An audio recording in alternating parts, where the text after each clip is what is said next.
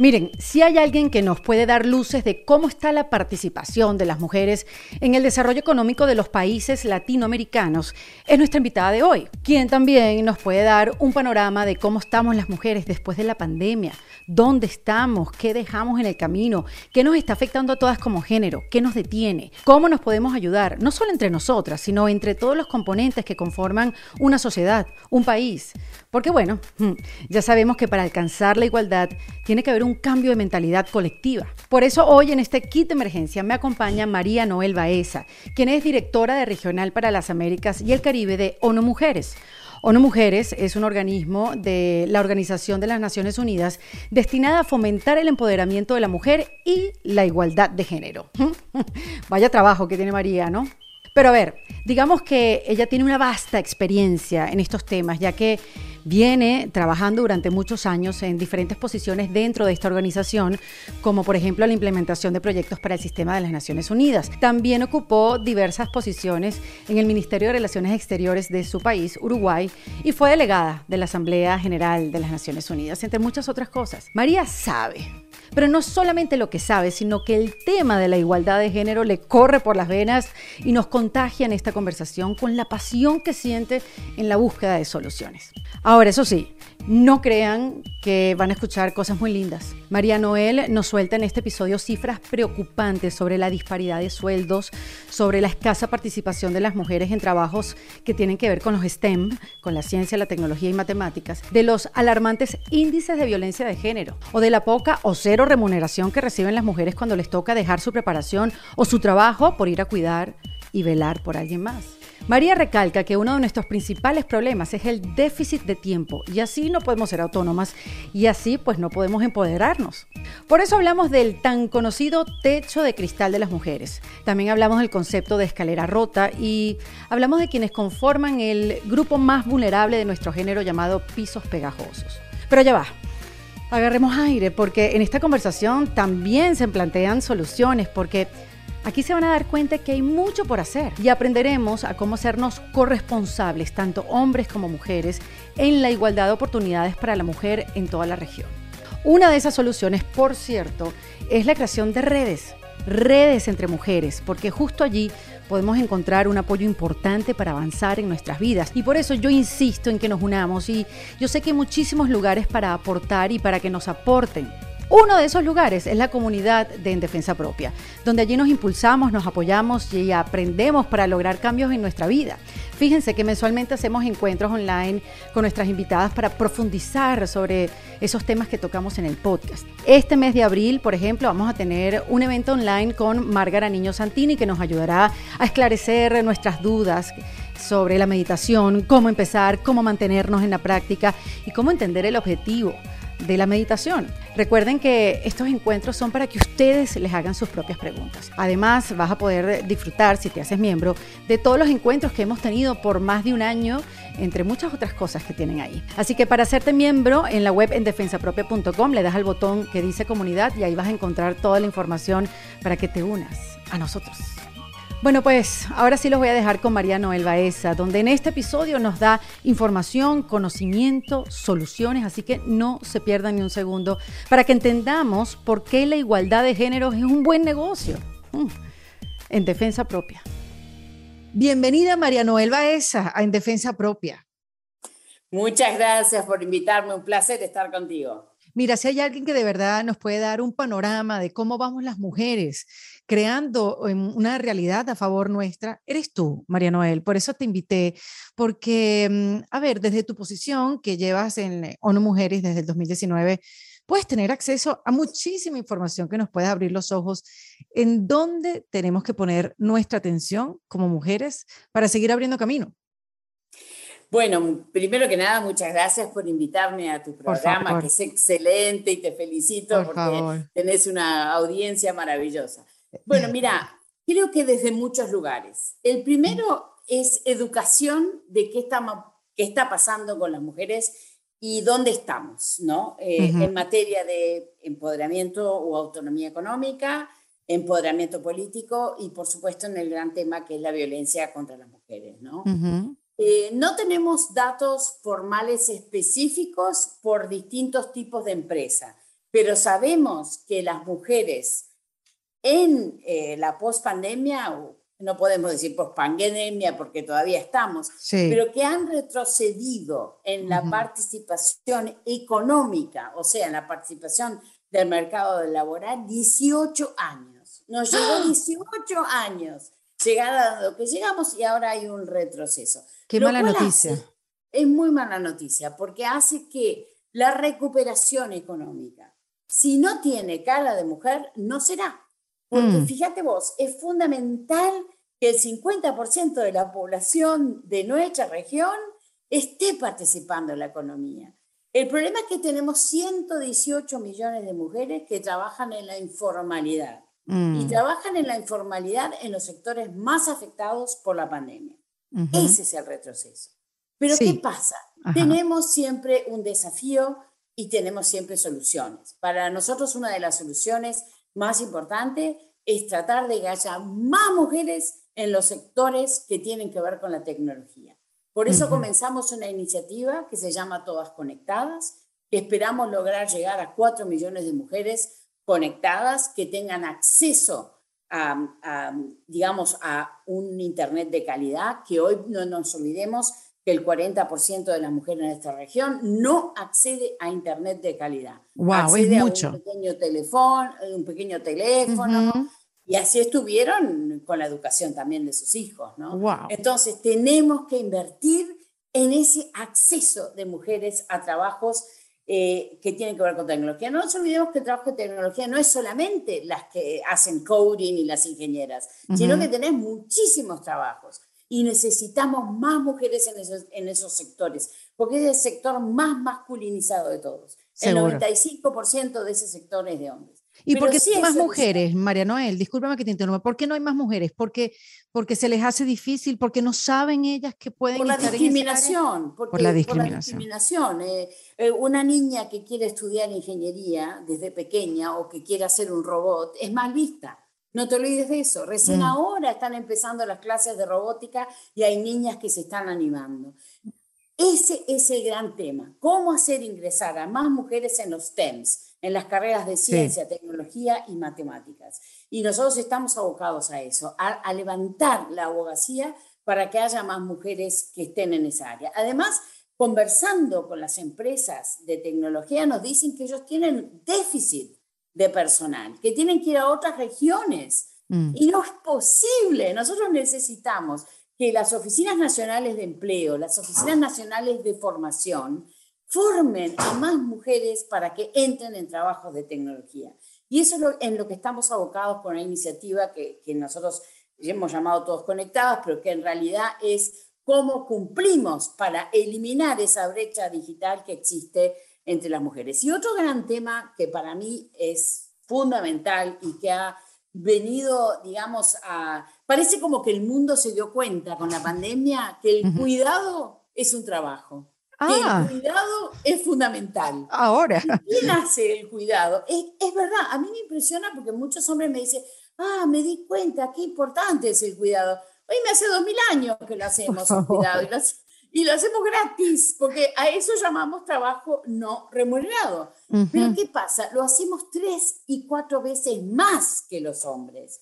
Entonces ahí está el problema. Tenemos déficit de tiempo y ese déficit de tiempo no nos permite ser autónomas, no nos permite tener empoderamiento. Por eso necesitamos sistemas nacionales integrales de cuidado que le permitan a la mujer ese triple dividendo. Un dividendo en la familia, porque una familia bien cuidada es una familia que sale adelante. Se crea empleo y empleo de calidad, porque el, empleo del, del cuidado cuando está dentro de un sistema, se convierte en un empleo que a su vez paga impuestos, entonces se autofinancia el sistema y por otro lado le permite a la mujer que recibe eh, ese servicio de cuidado salir a trabajar. Entonces es un efecto compuesto. Genera empleo y a la vez permite que la mujer salga a trabajar. Eso es crecimiento, eso es generación de empleo y eso es lo que necesitamos para recuperarnos. ¿no? ¿Y hacemos para que, Ajá, empleos de calidad. Sí, empleo de cuidado, sí. ¿Vuelve a repetir? No, empleos tecnológicos de calidad, digamos, con, con mayores eh, salarios empleos de cuidado, y, para mí estos dos temas son fundamentales, que van de la mano también con la inclusión financiera. Por eso mm. siempre insistimos en, en, las tres cosas. Oye, estás hablándome, María Noel, y en algún momento me sentí atrapada es como un círculo vicioso. Una cosa afecta a la otra, la otra, la otra, la otra, la otra, la otra, la otra. ¿Y cómo nos movemos? O sea, ¿cómo salimos de la inercia? ¿Cómo salimos de ese estereotipo de la, mujer es la que cuida, la mujer es la que puede dejar el trabajo, la mujer y este término del techo de cristal que llega a un punto en su carrera, pero tiene que salirse porque tiene que cuidar hijos, porque tiene que cuidar padres. Y, y eso, como bien dices, o sea, no está remunerado, entonces no puede ser independiente económicamente para poder salir de una relación que sea tóxica y no la deja avanzar en la vida. Entonces, ah, ah, dame oxígeno, María Noel. Eh, eh, pero por eso te digo, para nosotros el oxígeno está dado en, en dos situaciones. En crear sistemas de cuidado. Por eso estamos en 11 países de la región movilizándonos en los parlamentos, en los poderes ejecutivos, en los ministerios de Hacienda, estamos haciendo los costeos de cuánto vale un sistema de cuidado, estamos generando eh, eh, consensos para que los gobiernos entiendan la importancia de este tema. En eso estamos, estamos haciendo un gran movimiento. Es tal el movimiento que hicimos una alianza global de los cuidados, que en este momento tiene más de 50 países y está liderada por México, porque México nos ayudó a lanzar este tema en, en, esta, en estas reuniones que hicimos el año pasado que llamamos Generación Igualdad. O sea, hicimos un llamado al mundo. Señores, despiértense en el cuidado es un trabajo, y es un trabajo que hay que remunerarlo y es un trabajo que requiere inversiones. Y otro tema muy importante es por qué la mujer no tiene acceso a finanzas. Fíjate vos, el BID hizo un análisis, y hizo como una especie de escenario, ¿no? Sacó eh, chicas y chicos, hombres y mujeres, a solicitar créditos en Chile y fíjate vos que las mujeres recibieron 20% más, menos de crédito. ¿Por qué? Porque los analistas de riesgo veían a las chicas, ay no, esta va a quedar embarazada, seguramente no me va a poder pagar el crédito, entonces no le doy el crédito independientemente de que las ideas eran buenas. Y eso representó 5 mil millones de dólares que los bancos dejaron de colocar. Entonces, cuando hablas en términos económicos, cuando le decís al sector privado, la igualdad de género es un buen negocio, la igualdad de género requiere que tú permitas la diversidad en tu empresa, que tú le permitas a la mujer una flexibilidad laboral, porque cuando llega a ser madre, si no es madre no crece el país, si no es madre no nacen niños. Entonces, ¿de qué estamos hablando? Ser madres es un tema de toda la sociedad, no es un tema solo de las mujeres. Correcto. Así como siempre yo les digo a los hombres, vos sos corresponsable con tu casa y con tus hijos. No es que voy a ayudar a mi mujer, no, no, no, vos vivís en el mismo espacio, vos mm. tenés los mismos hijos, entonces sos corresponsable. Mientras no se entienda esa corresponsabilidad, no vamos a avanzar como sociedad, no vamos a evolucionar. Por eso mm. nosotros siempre hablamos de reconocer, redistribuir y reducir el trabajo no remunerado de cuidado. Esas son ah. las cosas que necesitamos. Y vos hablaste del techo de cristal que lo tenemos nosotras, vos y yo, que tuvimos suerte de ir a una universidad, de estudiar, de, viste, de que nunca nos faltó nada, pero las personas que han podido terminar primaria, conseguir un trabajo y después por un shock económico han vuelto para atrás. Las mujeres de las escaleras rotas, que hacen un, paso, un pasito adelante y dos para atrás. Y, y, qué decirte de las mujeres de los pisos pegajosos, que son las mujeres de, de la base de la pirámide, que quedan embarazadas a los 12, 15 años porque fueron violadas, mm. porque no nos olvidemos que la violencia de género es terrible, y esas niñas, adolescentes, que tienen hijos no pueden salir a trabajar porque a quién se le dejan al niño. Entonces están atrapadas, no pueden terminar su educación, no pueden salir a trabajar. Entonces ahí está el tema, por eso llamamos pisos pegajosos, porque es muy difícil que salgan adelante. No sabía el término.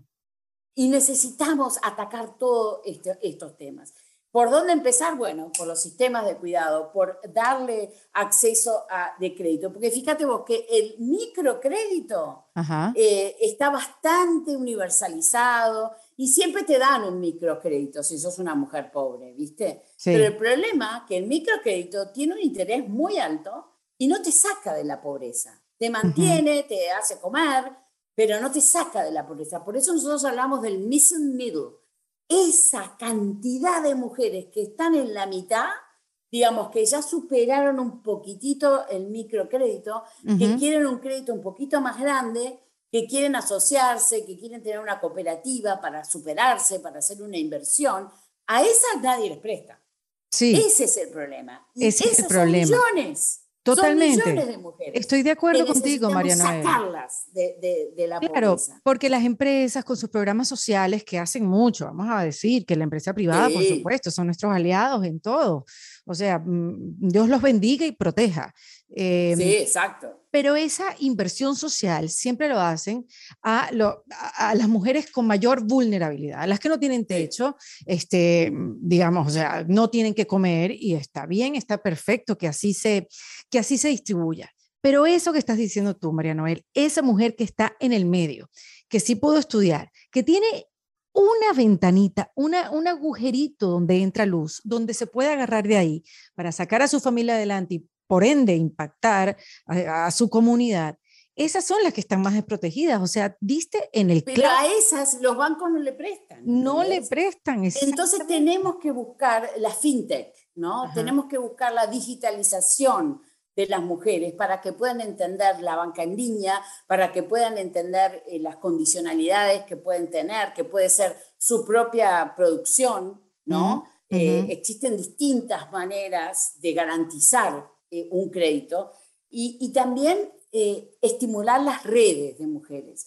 No hay cosa más poderosa que las redes de mujeres. Y bueno, vos, vos lo sabés y yo también pertenecemos a distintas redes, pero para una mujer de bajos recursos, una mujer que no tiene acceso eh, porque no tiene garantías reales, pertenecer a una red es muy importante. Y eso también estamos estimulando a mm. través de esta iniciativa que se llama Todas Conectadas, a través de otra iniciativa que tenemos en Costa Rica que se llama Hecho por Mujeres, a través de todos los países tenemos algún tipo de iniciativa que permite que las mujeres se hablen entre ellas, se cuenten sus problemas y que a la vez busquen soluciones eh, mancomunadas, ¿no? Pero sí. pero sí el tema de los cuidados es fundamental, aprovechemos que la pandemia se dio cuenta, oh, hay que cuidar, oh, los cuidados son importantes, y, y, usemos ese momentum que tenemos para decir, señores, basta, el cuidado es corresponsabilidad de todos, el cuidado no es solo la división sexual del trabajo, que es solo de las mujeres, sino que eh, es, responsabilidad de todos.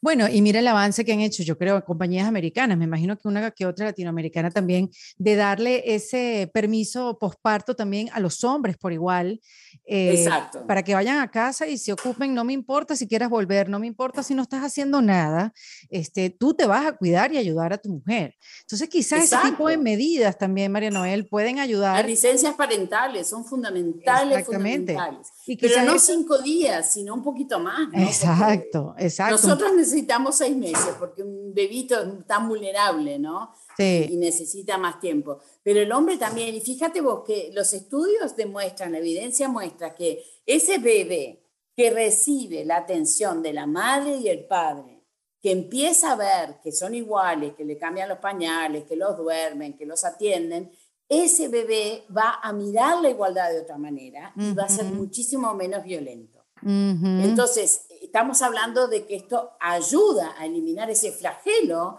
esa pandemia en la sombra, como le llamamos nosotros, que es la violencia contra la mujer. ¿no? Entonces, estamos muy a favor de las licencias parentales. Mirá, los países más avanzados en la igualdad son los países nórdicos. Y los países nórdicos tienen licencias parentales enormes, hasta un año. Entonces la mujer puede volver sabiendo que su marido está eh, con la licencia parental y, así van generando generaciones de niños que eh, ven eh, a la igualdad como algo natural, ¿no? Porque si no, siempre nos critican, ¿no? Estas mujeres que ahora quieren estar en todo, ¿qué se creen, no? Eso es lo que nos dicen siempre. sí, seguramente. Como que no tuviéramos derechos humanos igual que los hombres. Qué increíble.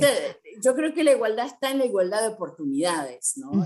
y, eso es lo que queremos en política. Eso es lo que queremos, exacto. No queremos sacarlos del medio porque los hombres tienen miedo. Y entiendo que tengan miedo, o sea, obvio, este, no, no, no es alguna locura saber que tienen miedo, pero no queremos sacar, o sea, queremos seguir conviviendo y aprovechar nuestras fortalezas cada uno de nosotros, pero que sea igual, o sea, que hayan las mismas. ¿Por qué seguimos, por qué seguimos eh, ganando menos que el hombre? O sea, pero ya va un momento. 25% menos, ¿te das cuenta? Eso para mí es la barbaridad más grande del mundo. Es el impuesto más grande que nos imponen por el hecho de tener, de tener la posibilidad de, ser madres. ¿no? Esto es terrible, porque a igualdad de trabajo no nos dan el mismo salario. Y mira, el único país que tiene eh, como una especie de ley cristal al respecto es Inglaterra, el Reino Unido, que sacó una ley que obliga a que se publiquen los salarios. Y oh. eso llevó a que muchas empresas están haciendo procedimientos para hacer esa igualdad salarial. Y justo llegó la pandemia, entonces está llegar a la igualdad salarial y también la flexibilización laboral que nos trae el mundo este nuevo, ¿no? Que estamos en este momento vos y yo en, hablando, vos no sé dónde estás, pero yo en este Miami. Estoy en, Uruguay, en Miami, yo estoy en Uruguay, entonces eh, estamos en distintas partes del mundo. Fíjate que en la oficina regional somos casi 60 personas y estamos en 20 países distintos. ¿Y dónde está la oficina regional? En la oficina regional está en Panamá. Ah, imagínate, no sabía. Eh, ahora yo me voy la semana que viene para Panamá, pero fíjate que mucha de la gente está trabajando en distintos lugares, porque cuando empezó la pandemia, claro. la gente se fue a sus casas, ¿viste? Por este, cierto, ayer leí que en Uruguay se estaba proponiendo que la mujer que diera luz, fíjate, en tu país, dando ahí, tú sabes, las ideas, las buenas ideas, que cuando la mujer dé a luz pueda estar dos años teletrabajando. Sí. Después se de está proponiendo eso. Bueno, nosotros tenemos licencia maternal desde 1945. Uh la ley de, igualdad de derechos civiles de las mujeres es, desde 1945. Yo creo que es un tema societal, pero fíjate vos, en el Parlamento hay 19% de mujeres solamente. Y es primera vez en la historia que tenemos una vicepresidenta mujer. Bueno, igual que en, Estados Unidos, ¿no? Sí. Este, para nosotros esto es un modelo rol que se gestiona, eh, que se genera, ¿no? Además Beatriz Argemón es fabulosa, es una mujer maravillosa, eh, nuestra vicepresidenta, y estamos todo el Uruguay está encantado con ella. Qué bueno. primera vez que es una mujer, ¿viste? Ahora se va a empezar a discutir una ley de paridad. Y eso es otro de los temas que estamos empujando. ¿Por qué no podemos ser igual de, de hombres y mujeres en el Parlamento? ¿no? siempre nos atacan y nos dicen, ay, ustedes no tienen experiencia. ¿Y a vos quién te pidió la experiencia antes de ser político? A mí me encanta eso. Me dice, oh, pero la mujer no tiene experiencia. Ah, es mejor, es mejor que no tenga experiencia en la política. Tú tienes la experiencia que has hecho. Tal cual. No, eh, también leí, digo, como que experiencias esperanzadoras, ¿no? Porque sí hemos hablado de, de, de, de, todo lo que tenemos en contra y creo que nos hemos quedado corta. Este, pero, por ejemplo, en California también eh, se va a eh, comenzar a emplear que las mujeres y los hombres ganen por igual. Esto es una ley que están no, no, proponiendo, sino que ya se va a llevar a cabo y esto también lo supe hace pocos días. Y bueno, quizás es California, está muy distante de Uruguay o de Argentina, pero digamos que de estas experiencias exitosas uno puede agarrar lo mejor de esa ley y después poderla poner como, como modelo, ¿no? En diferentes países. Exacto. No, por supuesto. Y eso es lo que tratamos de hacer nosotros, traer lo mejor que hay en el mundo y contar, echar el cuento y decir, bueno, señores, discutan como sociedad, discutan en el Parlamento, eh, las organizaciones de mujeres que lleven estos temas a, discusión, o sea, estos son, son, son eh, cambios societales que tenemos que hacer, porque son cambios mentales, de estructuras mentales, ¿no? Porque el tema de la violencia es un tema muy serio en nuestra región, ¿no? Y tenemos que ver que la violencia surge porque nos consideran un objeto, no nos consideran el sujeto de derecho nos consideran un objeto, vos sos mía o te mato. y no sos de nadie más. Entonces, ahí estamos hablando que es una objetivización de la mujer. Pero si vos ves la propaganda, eh, te lleva a eso. Entonces, estamos trabajando también con las agencias de publicidad para evitar la objetivización de la mujer, para que a la mujer se la vea y se la respete. O sea, es un tema de respeto y es un tema también de ver cómo deberían de ser esas nuevas masculinidades, que se tomen licencias parentales, que no les dé vergüenza tomarlas. Porque una cosa es que existe la licencia y otra cosa es que se la tomen. Fíjate que en Uruguay existe la licencia parental, pero solo se la toma el 5%. Ah. Entonces, viste, echa la ley, eh, tenés que hacer que se cumpla, ¿no? Claro, claro, que sea obligatorio.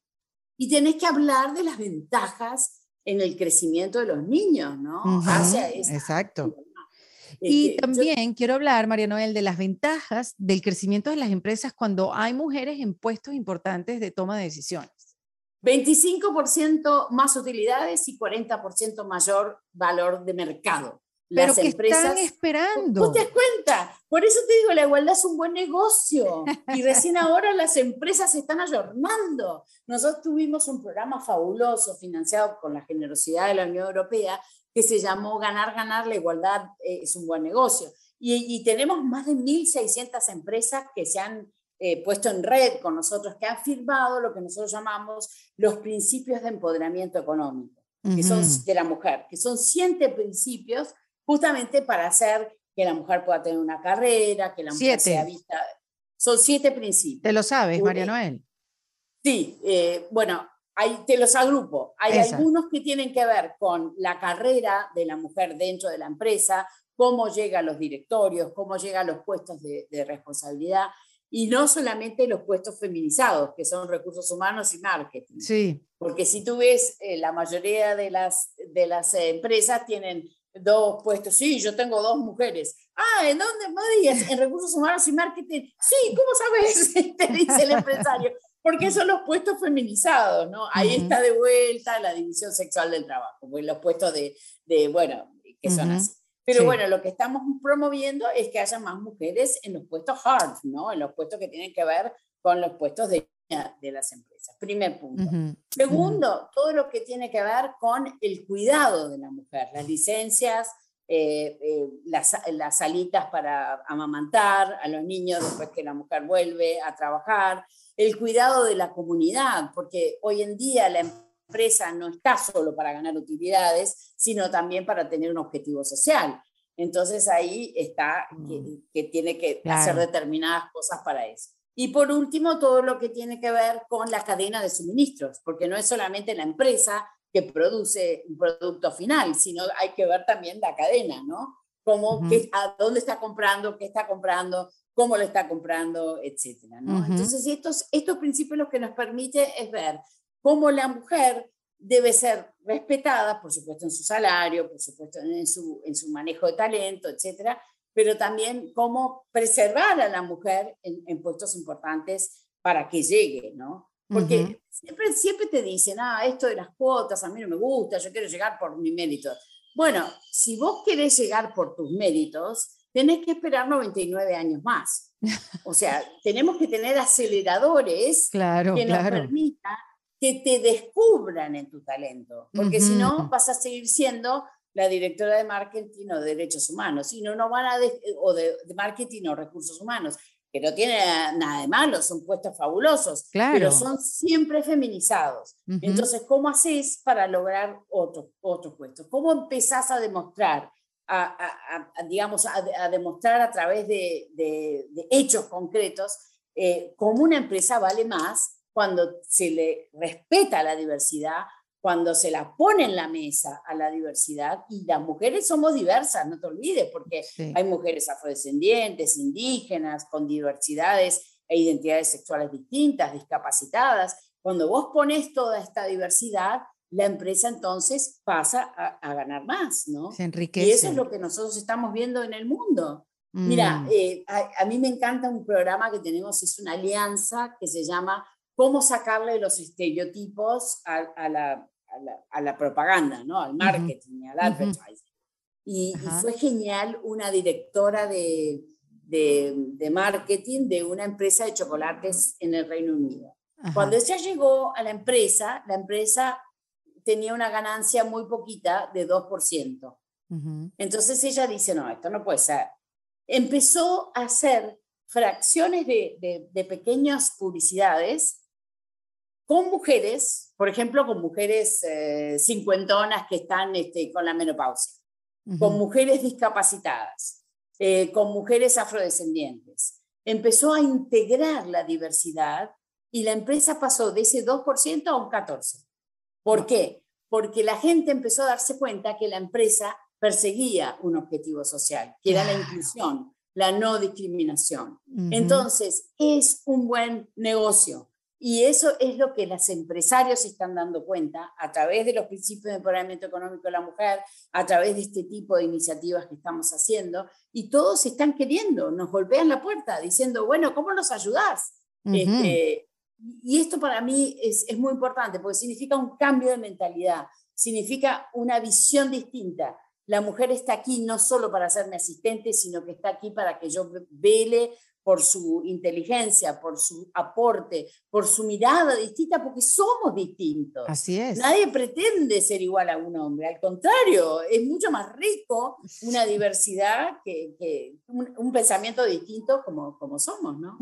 Este, Sin embargo, María Noel, en esa búsqueda de herramientas de empoderamiento es como un camino un poco solo, o sea, digamos, eh, vamos todas juntas en grupo a buscar y aprender a empoderarnos, está una, como que, ¿cómo empodero? ¿Cómo puedo tener esas herramientas para, para pedir lo que quiero en el trabajo, para poner límites en casa, para decidir dónde quiero vivir y con quién quiero vivir? O sea, ¿dónde Por eso las redes. Yo hago mm. mucho hincapié en las redes. Que las redes no te dejan sola. No y las redes de mujeres son, o sea, como un pulpo, ¿viste? Vos largás un tema en una red de mujeres. Me acuerdo, mira, nosotros hicimos, tuvimos una reunión que hablamos con fiscales de América Latina sobre el tema de feminicidio.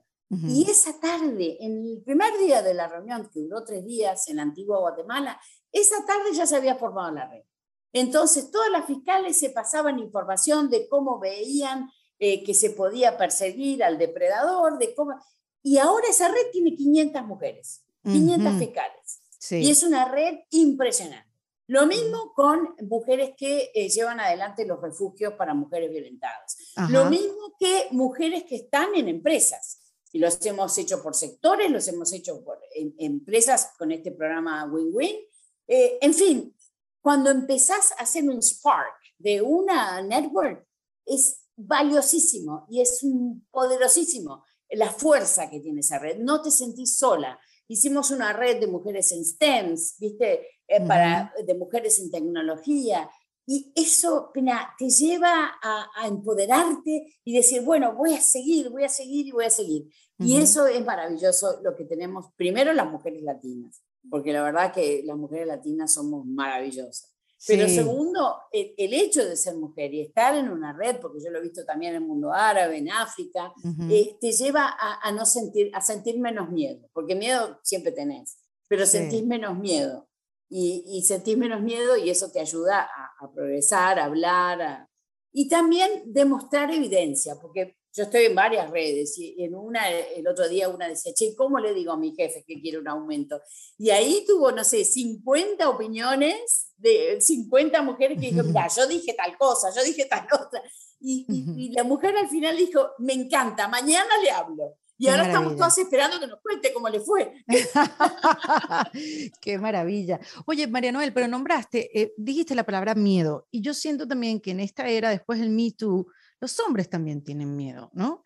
Entonces, en una sociedad donde predomina el miedo, donde yo temo por ti porque tú me violentas y yo temo por ti porque tú puedes acabar con mi carrera, este... Yo creo que los hombres no tienen miedo. Lo que los hombres se dieron cuenta es que no son más impunes. y hay una diferencia entre el miedo y la impunidad. Antes eran impunes, te podían hacer lo que quieras, te pedían favores sexuales, te acosaban y sabían que no les iba a pasar nada.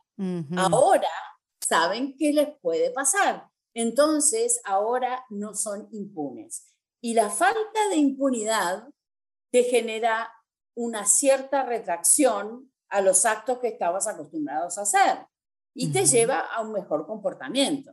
O sea, yo no creo que tengan miedo. Yo creo que lo que no son es impune. Qué buena, eh, sí, qué, qué, qué, bueno, sí que me la aclaras porque es otro punto de vista completamente. Sí. Sí, no, y, eso, y, con razón.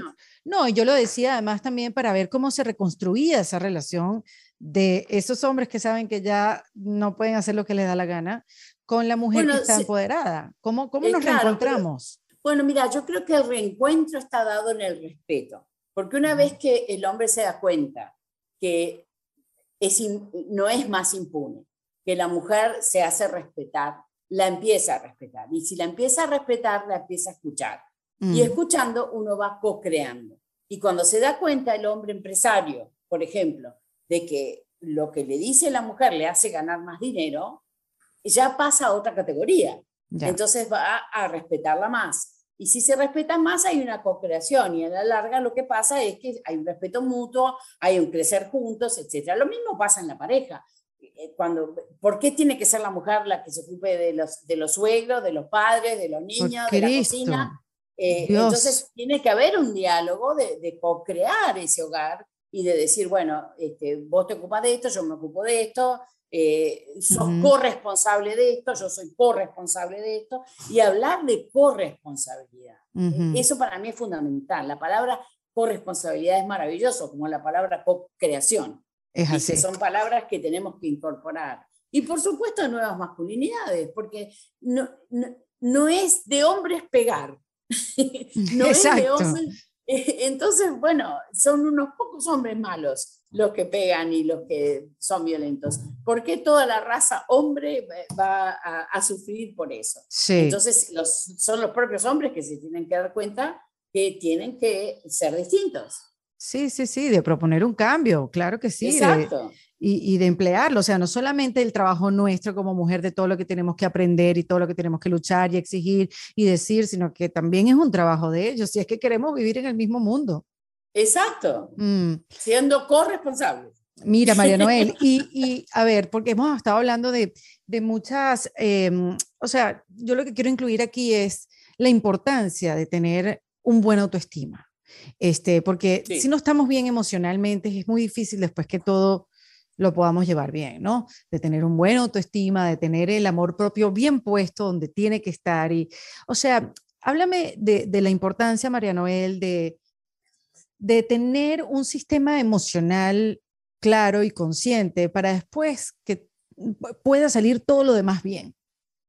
Claro, lo que pasa es que para vos tener una autoestima alta, necesitas que te respeten, necesitas que no te violenten, que no te insulten, que no te minimicen, que no te ningunen, decimos nosotros en el sur. Sí, sí, nosotros eh, también.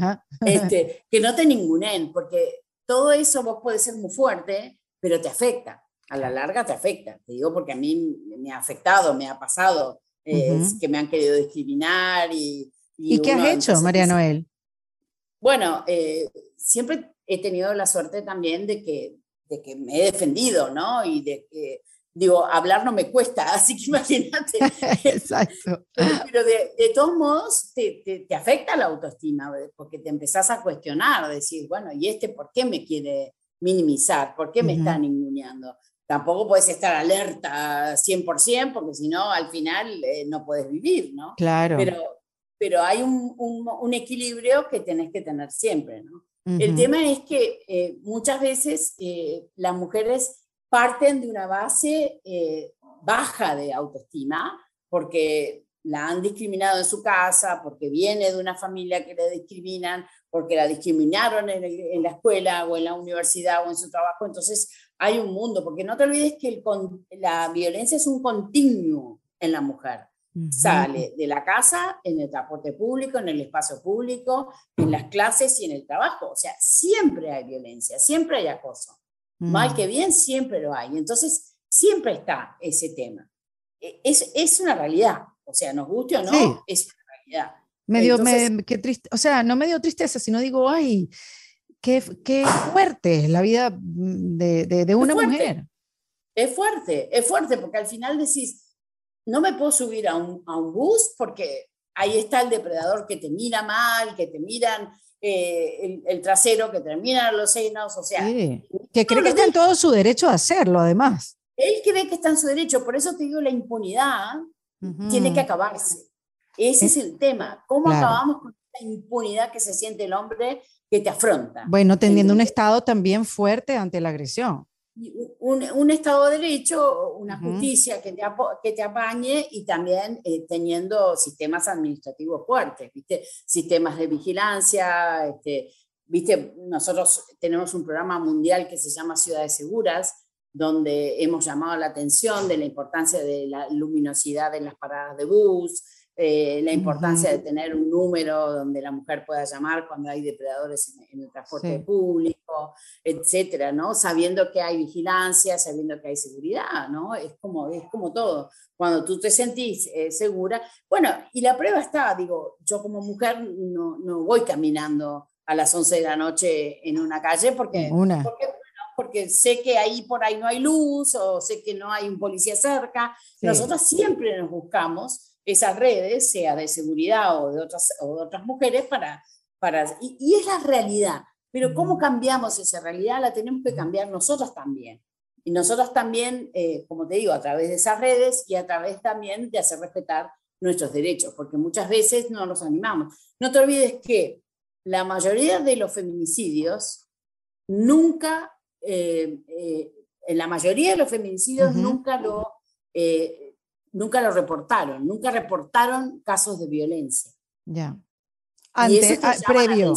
Previo antes. Claro, previamente. Algunos sí, pero son los menos los que tuvieron eh, un anuncio de, bueno, este hombre es violento, se va directamente al feminicidio, porque la mujer no denuncia porque tiene miedo, porque no tiene respeto por el sistema judicial o por el sistema eh, policial, porque llegó a denunciar y el propio policía la discriminó o la minimizó. Váyase a su casa, no se preocupe, no va a pasar nada. Este, la mayoría de los casos es así. Y fíjate que hay 4.009 mujeres que murieron el año pasado sobre el hecho de ser mujeres. ¿En, dónde? ¿México? No, en toda América Latina. En toda América Latina. En México son tres por día, tres o cuatro por día. Dios mío.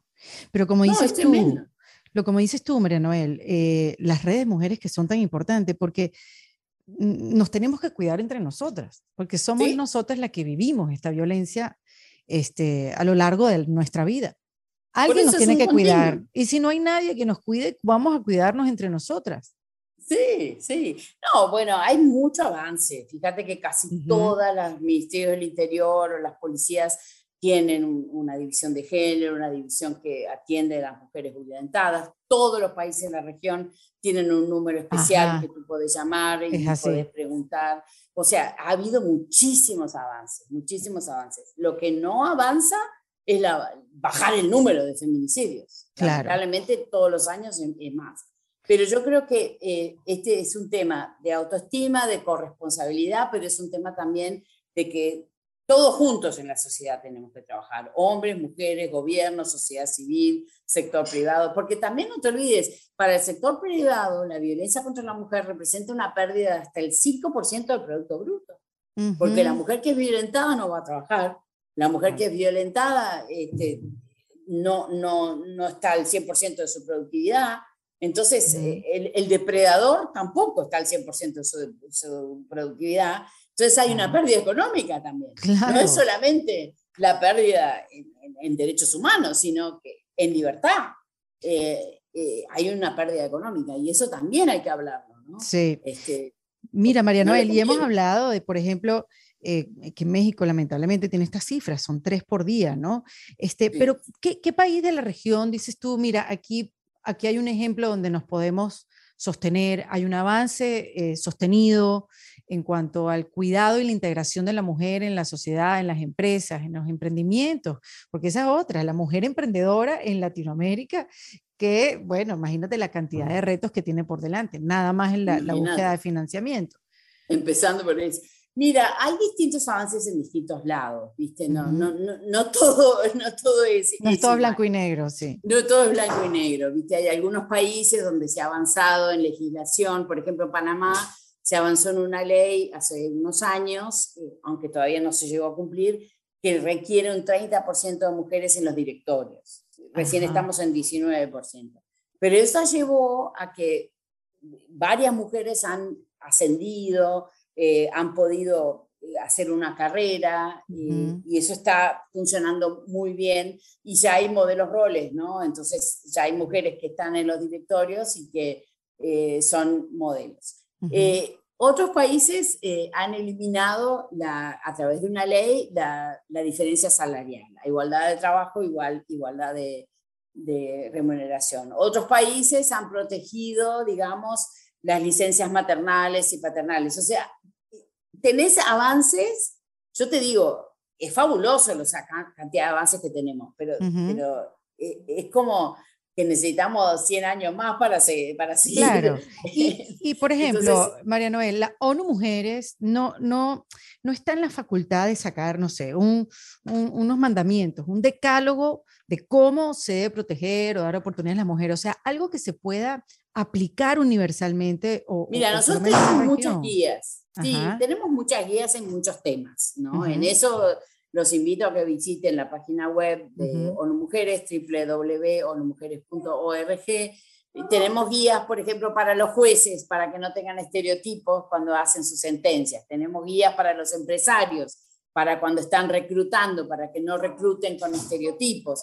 Tenemos guías para eh, los poderes ejecutivos, ¿viste? para distintos trabajos eh, para que se le dé el espacio a la mujer, para distintos tipos de industrias, porque hay industrias demasiado masculinizadas como eh, las minas, eh, la energía, todas esas industrias son muy, muy masculinizadas.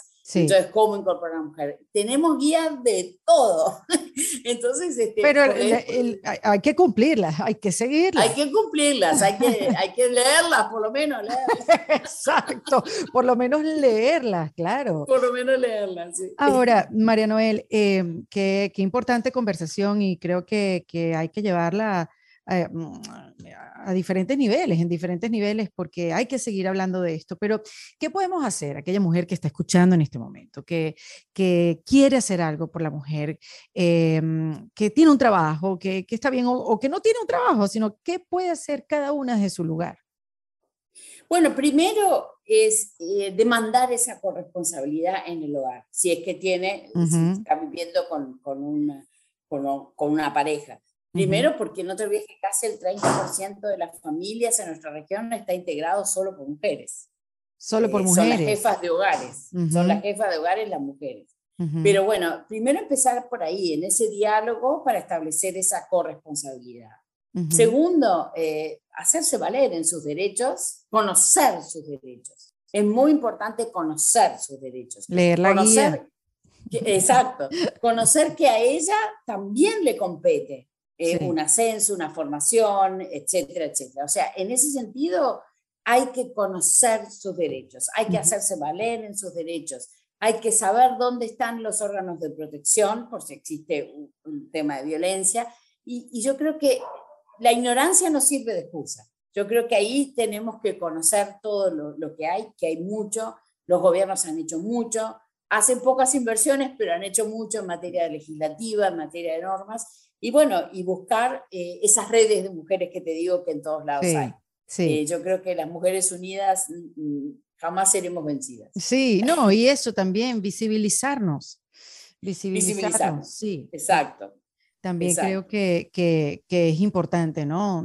Sacar el tema. No es porque tú estés bien, no quiere decir que los demás estén bien y uno tiene que entender que forma parte de un todo, de un grupo, de un género. Exacto, exacto. Y, queremos que a todas les vaya bien. Va a ser mejor para nosotras, va a ser mejor para todos. Oíme, somos el 50% de la población. Imagínate que todas las mujeres del mundo saltemos. Es un gran tsunami, un gran terremoto. ¡Qué buena imagen me diste! ¡Wow! Qué poderosa, qué poderosa. Mira, María Noel, yo agradezco mucho tu tiempo, de verdad, para que nos abras un poco los ojos, saber dónde estamos, porque creo que es importante saber eh, dónde estamos en nuestros avances. Hace poco hablé con Isabel Allende, entonces yo le preguntaba, eh, ¿qué, qué, qué, en qué estamos fallando? O sea, eh, nosotras no, son ellos. Ella dice que no, que hemos avanzado. Lo que pasa es que no sabíamos que iba a ser tanto trabajo. sí, tiene razón. Sí, tiene razón.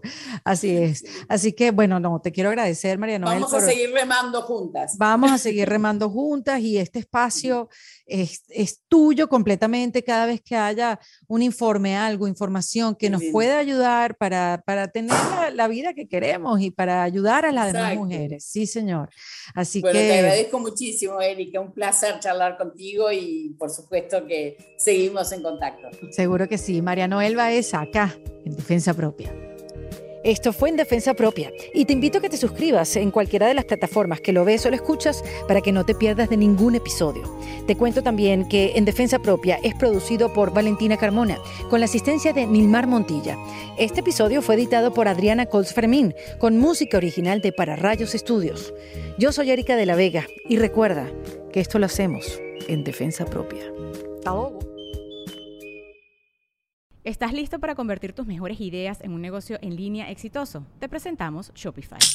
Tal vez no lo sabías, pero nuestro podcast More Than Mamis es un negocio y lo empezamos por supuesto para desahogarnos y hablar sobre la maternidad, no para convertirnos en expertas de ventas y del e-commerce. Así que sí, necesitábamos ayuda para vender nuestro merch y poner en marcha nuestra tienda. ¿Y cómo suena con Shopify?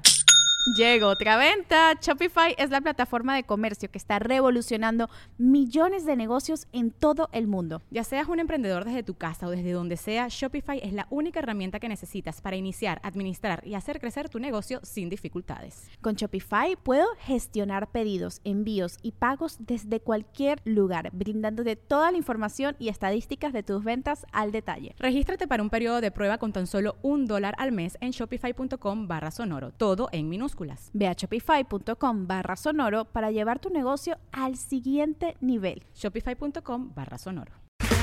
Okay, round two. Name something that's not boring. laundry? Ooh, a book club.